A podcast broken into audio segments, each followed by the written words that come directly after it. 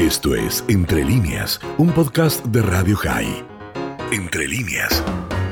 Nos vamos al encuentro de Xavier Torrens, profesor de la Universidad de Barcelona, allí en España. ¿Cómo estás, Dani Salzman? Te saluda. Hola, Dani.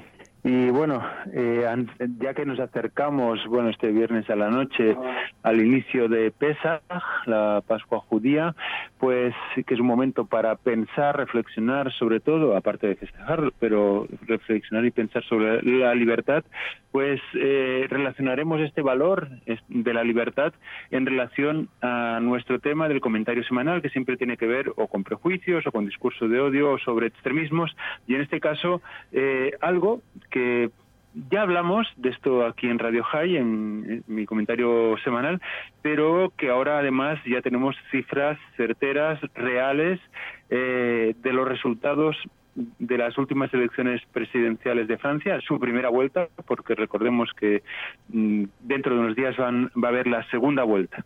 Y un dato que no se ha tenido tan en cuenta. Digamos, han tenido los datos de un candidato u otro, o el hecho de que, eh, digamos, llegan a las finales, por un lado Emmanuel Macron y por el otro Marine Le Pen.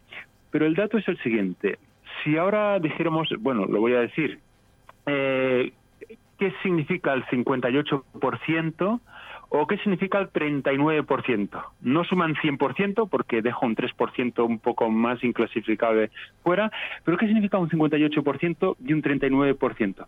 Pues significan, antes de que explique qué hay dentro de estos, de estos dos números, significa la derrota de los valores democráticos, significa la derrota de los derechos humanos, significa la derrota también de la lucha contra el, contra el racismo y el antisemitismo, el machismo y cualquier otra fobia, significa la derrota, en definitiva, de los valores humanistas. ¿Por qué?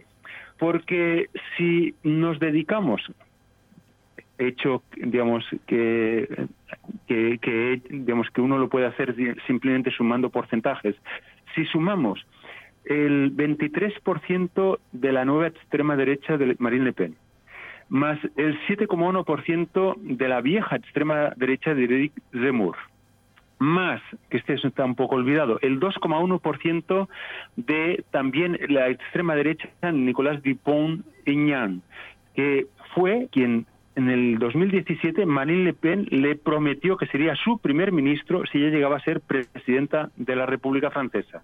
Pues bien, este porcentaje suma un 32,3% de votos directos a la extrema derecha. En Francia, estamos hablando de una democracia consolidada, una democracia arraigada, donde hubo la Revolución Francesa que conllevó luego, pues eso, a tener uno de los países vamos a decirlo así, con los más altos estándares de democracia.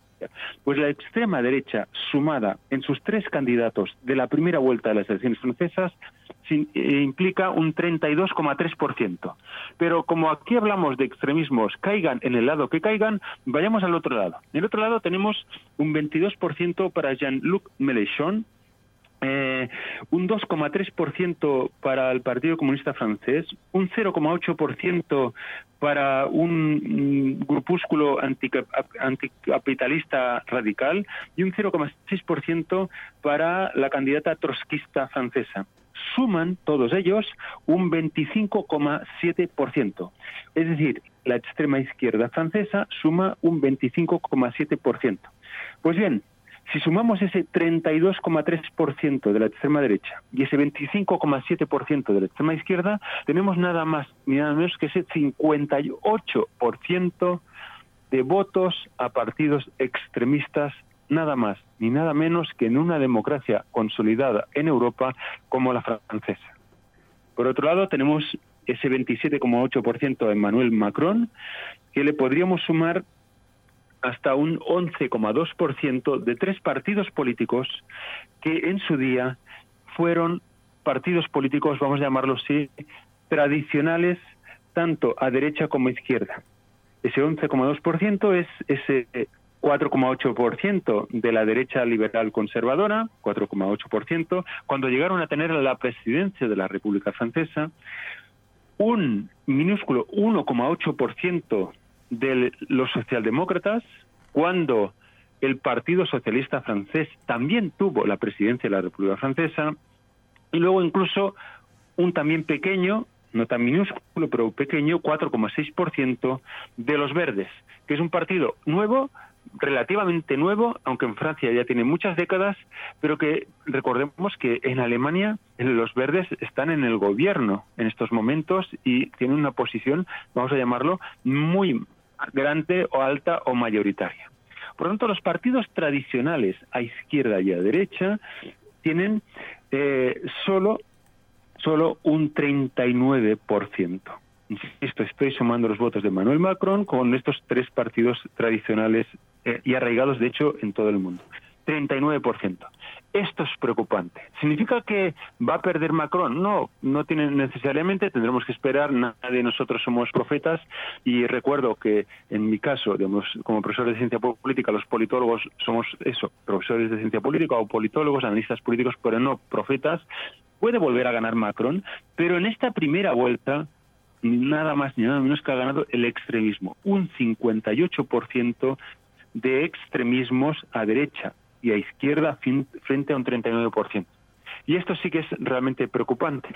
De hecho, de los cuatro candidatos que obtuvieron más votos, de los cuatro candidatos, solo uno, vamos a, decir que no era extremista. Los otros tres, dos eran de extrema derecha, otro, el otro era de extrema izquierda, y esto significa que hay sociedades muy polarizadas, significa que los discursos de odio eh, acaban engarzándose en los resultados electorales, es decir, las personas acaban yendo a votar eh, en su mente motivadas, alentadas, eh, movidas, promovidas, estimuladas, incentivadas por los discursos de odio. Da igual, obviamente, luego si es extrema derecha, el discurso de odio lo rellenará con, con unos con unos estereotipos si es extrema izquierda con otros. Pero bueno, mm, no dejan de ser discursos de odio y los que creemos en los derechos, en la Declaración eh, Universal de los Derechos Humanos, los que creemos en los valores democráticos, nos da igual de dónde provengan los prejuicios y dónde provengan la violencia o los extremismos, para nosotros nos da igual. Y si no, díganselo y cambio de tercio a los ucranianos. Da igual si las ucranianos y ucranianos son de izquierdas, de centro, de derechas. Eh, si han sufrido los bombardeos de la invasión de Putin, morirán igual, vengan de donde vengan, digamos, sus ideologías.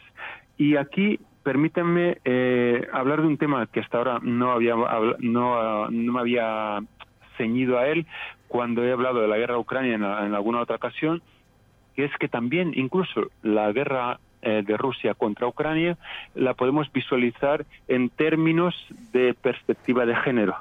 Eh, un caso, un caso.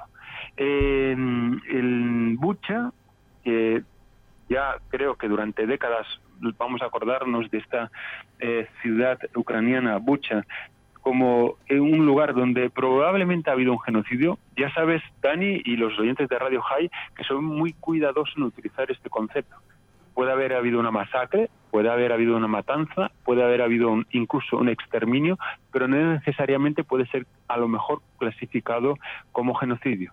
Pero probablemente en Bucha sí ha habido un genocidio. Eh, no en otros lugares de Ucrania, porque insisto, es muy difícil acabar dilucidando si hay un genocidio, porque el genocidio no es solo matar a personas, eh, eso puede ser un crimen de guerra, incluso un crimen contra la humanidad, pero un genocidio necesitas probar que se mató a esas personas eh, por pertenecer a un colectivo, no por conquistar un territorio, no porque estabas en una guerra, pero claro, en Bucha, y ahí vamos a aplicar esa perspectiva de género, en Bucha eh, ya tenían el territorio los rusos, ya lo habían conquistado, ya estaba en sus manos. Pues a pesar de estar en sus manos, de tener el territorio, de tenerlo controlado, de tener a, a la gente escondida, malviviendo, sufriendo malnutrición, a pesar de eso, por ejemplo, acabó pasando y se ha demostrado que 25 niñas y adolescentes eh, fueron abusadas sexualmente, fueron violadas hasta el punto de la reiteración, de la repetición de las violaciones, eh, que nueve de ellas han quedado embarazadas. Y esto es algo que sucede en las guerras, es verdad, es algo, digamos, que es intrínseco a esas guerras que a veces solo los, las miramos con una mirada masculina y no tenemos en cuenta que también hay que verlas con esa mirada con perspectiva de género que nos permita ver que además de esos crueles asesinatos que se producen, también en algunas ocasiones esos asesinatos pueden ser llegar a ser clasificados como genocidio. Y yo diría con los datos en la mano que se tienen hasta ahora que en Bucha probablemente sí hubo un genocidio, pero es que además, además de ese probable genocidio, en el caso de Bucha concretamente, insisto, yo no estoy hablando de toda Ucrania porque hay que ser muy eh, escrupulosos y meticulosos para utilizar esa palabra, eh, pero además en Bucha, insisto, estos datos son espeluznantes. 25 niñas y adolescentes violadas reiteradamente, nueve de ellas justamente por esas continuas violaciones han quedado embarazadas. No sé, mm, no sé cómo lo verás tú, Dani, pero todo esto lleva a reflexionar ante la llegada dentro de unos apenas unos días de pesa y ese valor de la libertad, que la libertad está muy cercenada y precisamente está cercenada por los extremismos, por el discurso de odio y, digamos, por nosotros los humanos, porque recordemos, no son monstruos, no son locos. Las personas que cometen estas atrocidades, son seres humanos, pero eso sí, movidos por discursos de odio. Es eh, absolutamente impactante y, por otro lado, Javier, el, futuro se ve, no digo negro, pero bastante opaco.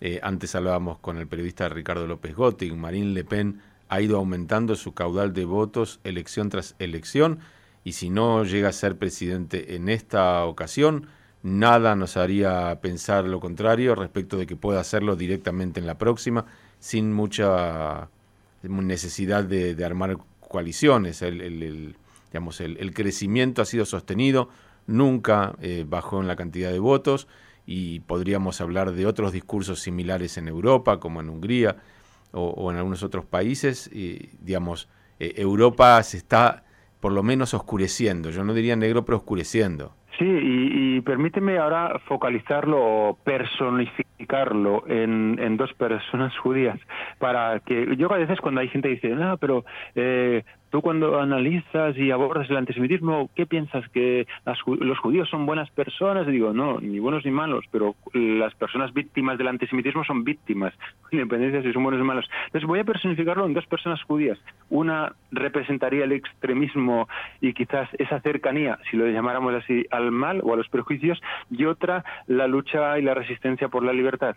Uno es Eric Zemmour, que ha, conseguido en Francia ese 7,1% y ahora sus votos se sumarán a Marine Le Pen, a la extrema derecha francesa. Es decir, un judío francés enarbolando algo que hubiera sido impensable décadas antes, enarbolando, digamos, el discurso de la extrema derecha y del discurso de odio, Eric Zemmour. Pero por el otro tenemos a Zelensky, que se ha convertido, ya todo el mundo lo admite, en un gran líder, con independencia de quién fue en el pasado o incluso de los errores que haya podido cometer, pero Zelensky, con, a pesar de sus errores humanos, obviamente está liderando una lucha por la libertad, una resistencia eh, que parecía inalcanzable frente al poderío eh, y exterminador de las masacres que está cometiendo la invasión de Putin. Pues bien, siempre hay, se puede elegir. ¿eh? Eso que recuerda siempre la Torah, elige entre el bien y el mal, pues eh, Zemur eligió el discurso de odio y Zelensky eligió la libertad. Esto fue Entre líneas, un podcast de Radio High. Puedes seguir escuchando y compartiendo nuestro contenido en Spotify, nuestro portal radiohigh.com y nuestras redes sociales. Hasta la próxima.